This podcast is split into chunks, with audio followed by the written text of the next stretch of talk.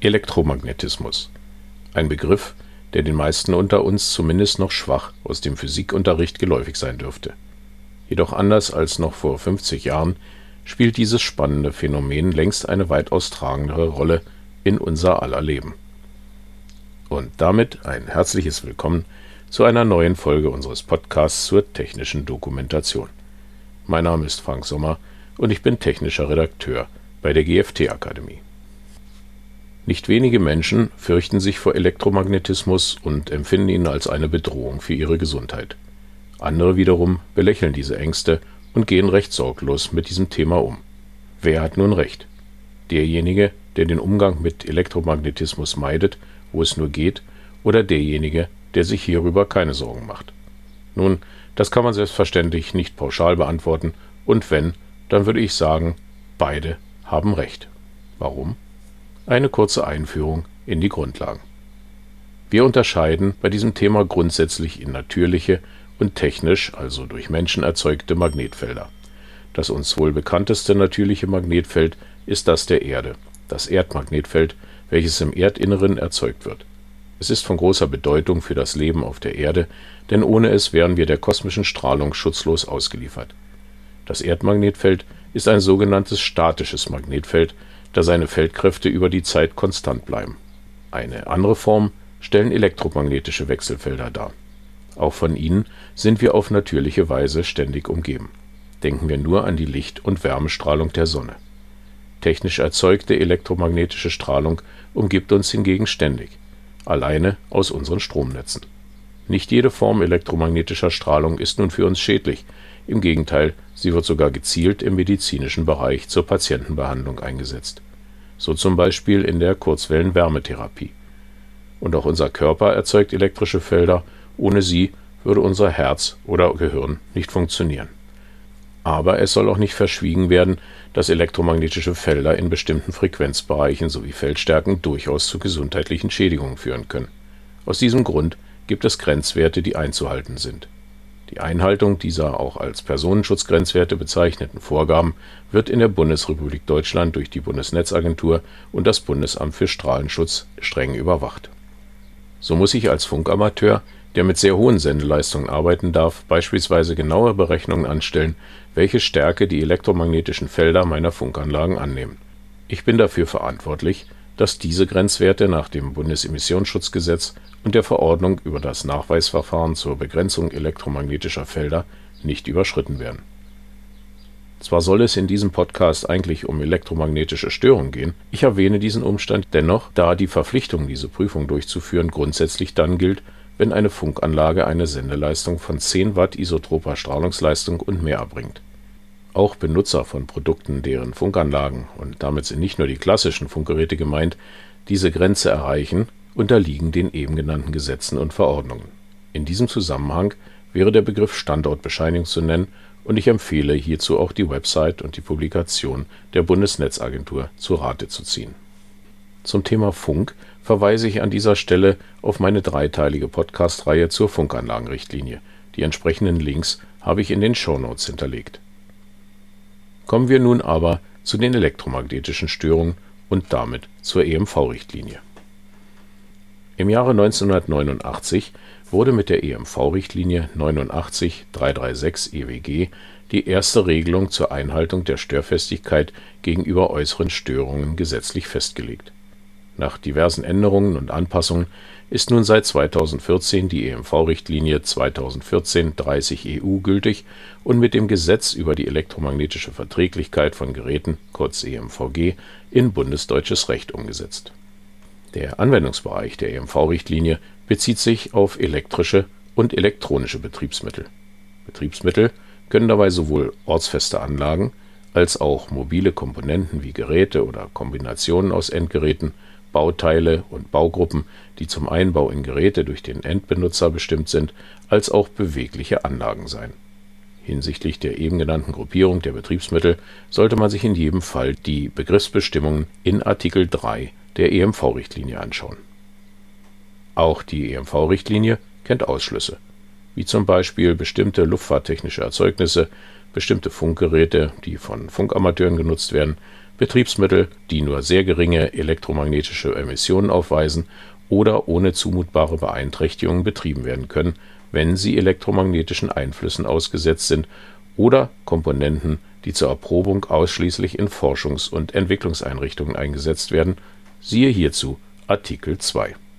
Nun ist die Einstufung, ob ein Produkt von der Anwendung der EMV-Richtlinie betroffen ist, nicht immer ganz einfach. Grundsätzlich kann man aber wohl sagen, dass jedes Produkt, das mit elektrischer Energie betrieben wird, in jedem Fall unter anderem auch auf die Anwendbarkeit der EMV-Richtlinie zu überprüfen ist. Für die weitere Prüfung der Einstufung empfehle ich Ihnen, sich den EMC Guide, den Leitfaden zur Anwendung der EMV-Richtlinie zuzulegen. Dieser enthält unter anderem verschiedene Ablaufdiagramme, beispielsweise zur Prüfung auf Anwendungsbereich, der Geräteeinstufung oder des Konformitätsbewertungsverfahrens. Was verlangt nun die EMV-Richtlinie hinsichtlich der Betriebsmittel? Dies ist in Anhang 1 Absatz 1 festgelegt: Zitat Betriebsmittel müssen nach dem Stand der Technik so entworfen und gefertigt sein, dass a. die von ihnen verursachten elektromagnetischen Störungen keinen Pegel erreichen, bei dem ein bestimmungsgemäßer Betrieb von Funk und Telekommunikationsgeräten oder anderen Betriebsmitteln nicht möglich ist. b. sie gegen die bei bestimmungsgemäßen Betrieb zu erwartenden elektromagnetischen Störungen hinreichend unempfindlich sind um ohne zumutbare Beeinträchtigung bestimmungsgemäß arbeiten zu können. Dies bedeutet im Klartext, dass der Hersteller sein Produkt so zu konzipieren hat, dass es keine Störungen verursacht, die geeignet sind, beispielsweise eine Telefonanlage oder ein EDV-System oder auch nur ein einfaches Radio zu stören. Elektromagnetische Störungen können in nieder oder hochfrequenter und sowohl leitungsgebundener als auch freier Abstrahlungsform vorkommen. Ihre Ursache sind elektromagnetische Felder, die zum Beispiel dann auftreten, wenn ein Leiter, also beispielsweise ein einfacher Draht oder auch eine andere elektrisch leitende Komponente wie die Leiterbahn einer Leiterplatte von Wechselstrom durchflossen wird. Diese Felder bestehen aus einem magnetischen und einem elektrischen Teil und umgeben den Leiter nach außen, wodurch sie sich auch in den an den Leiter angrenzenden freien Raum ausbreiten können. Und hier beginnen dann oftmals die Probleme hinsichtlich der elektromagnetischen Störung. Während die Abstrahlung eines starken elektromagnetischen Feldes in der Funktechnik erwünscht ist, kann diese in anderen Anwendungen zu erheblichem Ärger führen. Nun werden Sie sagen, ja, bei Funkanwendungen werden schließlich auch Antennen eingesetzt. Das ist selbstverständlich richtig, eine Antenne ist aber im Grunde genommen nichts anderes als ein elektrisch leitendes Gebilde und dass die Antenne, anders als ein Draht, manchmal nur an einem Ende mit dem Stromkreis verbunden ist und trotzdem ein elektromagnetisches Feld abstrahlt, macht das Verständnis der Angelegenheit nicht einfacher. Aber ich will Sie in diesem Podcast nicht mit zu viel technischen Details belasten. Wir sollten uns merken, dass jeder elektrische Leiter in einem elektrisch betriebenen Gerät grundsätzlich elektromagnetische Felder abstrahlen kann. Aber nicht nur der Draht in einem Gerät, auch seine elektronischen Bauteile können an der Abstrahlung beteiligt sein. Nun, an dieser Stelle werden Sie vermutlich sagen, gut, dann umgeben wir das Gerät einfach mit einem soliden Metallgehäuse und das Problem ist keines mehr. Leider nicht ganz. Die meisten Geräte haben mindestens eine Leitung, die nach draußen führt, die Netzzuleitung zur Stromversorgung. Oftmals sind es aber noch mehr, so zum Beispiel Netzwerkkabel oder Datenkabel für serielle Busse, und andere Schnittstellenleitungen zu weiteren Komponenten. Sie alle können, wenn die Konstruktionsabteilung nicht aufpasst, die elektromagnetischen Felder trotz einer sonst guten Geräteabschirmung nach außen transportieren und so zur Störung anderer Geräte beitragen. Und was in der Einrichtung funktioniert, klappt auch in der anderen. Soll heißen, können elektromagnetische Felder über ein Gehäuse oder verbindende Leitungen ein Gerät nach außen verlassen, können elektromagnetische Felder ebenso leicht in das Gerät eindringen. Ein Gerät, das nicht gegen den Einfluss elektromagnetischer Felder ausreichend abgeschirmt ist, kann in seiner Funktion gestört oder gar zerstört werden. Damit wären wir dann beim Punkt B aus Anhang 1 Absatz 2 der EMV-Richtlinie. Die Liste, wie Störungen durch elektromagnetische Felder entstehen können, ist lang, allerdings auch die Liste der Möglichkeiten, dies zu verhindern. Nun sagte ich, dass zur Entstehung elektromagnetischer Felder eine Wechselspannung erforderlich ist. Können wir also daraus folgern, dass nur Geräte Störungen erzeugen, die mit dem Stromnetz verbunden sind? Leider nein. Auch Geräte, die ausschließlich über Batterien, also über Gleichspannung betrieben werden, sind grundsätzlich in der Lage, elektromagnetische Störung zu erzeugen.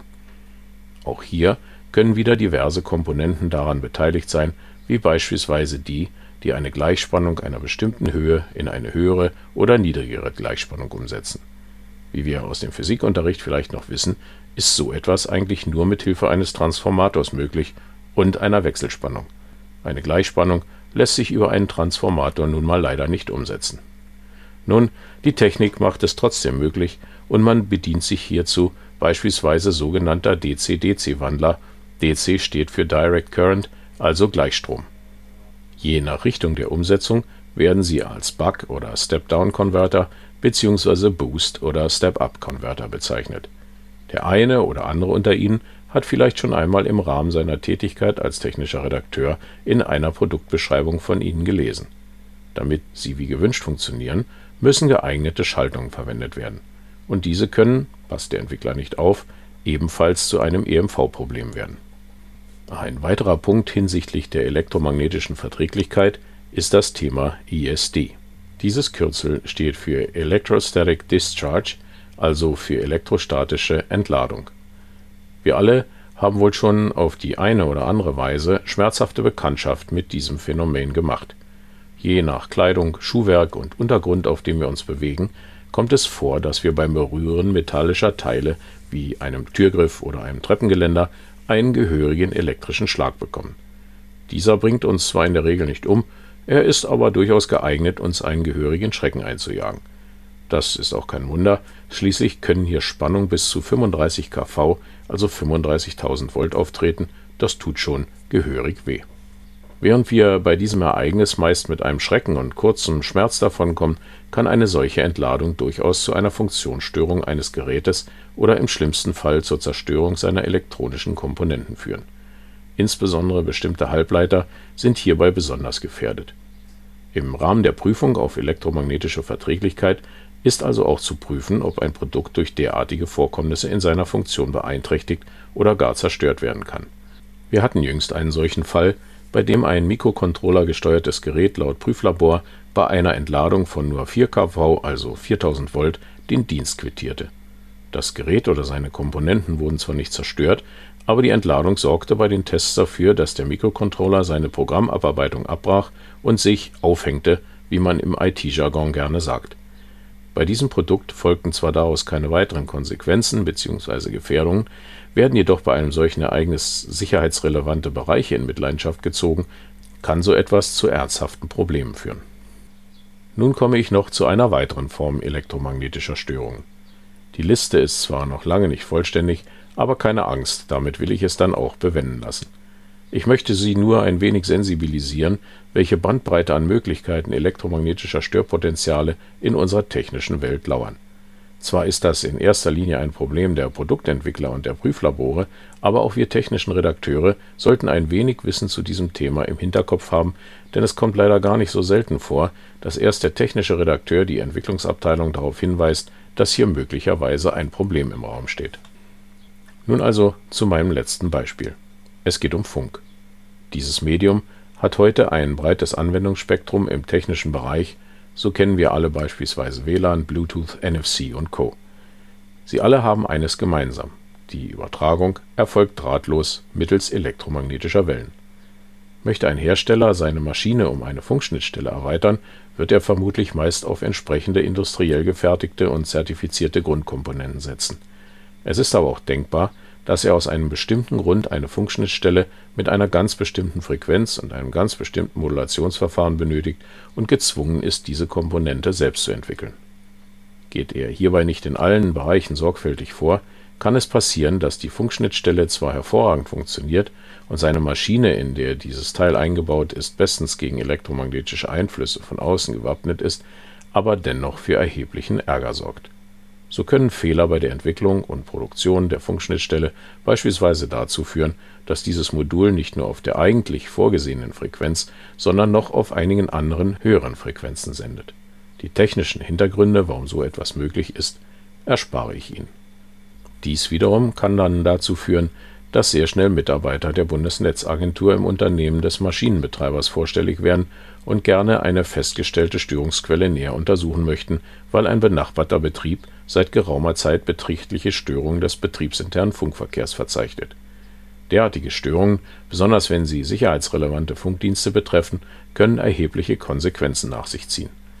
So beispielsweise im Jahr 2019, als ein illegaler Rundfunksender nicht nur auf seiner eigentlichen Sendefrequenz, sondern auch im Flugfunk eines benachbarten Flughafens zu empfangen war. Die Folge war ein Ordnungswidrigkeitenverfahren, was mit einer Geldbuße von bis zu 500.000 Euro geahndet werden kann und die sofortige Abschaltung und Beschlagnahme des Senders. Auch wenn ich mich in diesem Podcast nur relativ dicht unter der Oberfläche des Themas elektromagnetische Verträglichkeit bewegt habe, hoffe ich, dass es mir dennoch gelungen ist, Ihnen dieses ebenso spannende wie auch herausfordernde Thema etwas näher zu bringen. In einem zweiten Teil zum Thema elektromagnetische Verträglichkeit werden wir uns damit beschäftigen, welche Schnittmenge es zwischen der EMV-Richtlinie und der technischen Dokumentation gibt. Halten wir also fest. Das Thema elektromagnetische Störungen kann uns in vielfältiger Form begegnen. Die Bandbreite seiner Auswirkungen reicht von harmlos bis höchst kritisch und gefährlich. Eine gewissenhafte Konstruktion des Produktes ist deshalb genauso unerlässlich wie eine gewissenhafte abschließende Prüfung gemäß den Vorgaben der Normen, Richtlinien und Gesetze. Elektromagnetische Störungen können von allen, also nicht nur von netzbetriebenen elektrischen Geräten ausgehen. Und hinsichtlich der Bewertung, ob ein Produkt die Anforderungen an die elektromagnetische Verträglichkeit erfüllt, ist stets der Hersteller in der Verantwortung. Und damit sind wir am Ende unserer heutigen Folge. Wenn Ihnen diese gefallen hat, dann lassen Sie uns doch ganz einfach ein Abo da. Klicken Sie hierzu auf die Schaltfläche Abonnieren unter dem Player-Bedienfeld, so verpassen Sie keine Folge. Vielen Dank fürs Zuhören und bleiben Sie der technischen Dokumentation gewogen. Ihr Frank Sommer.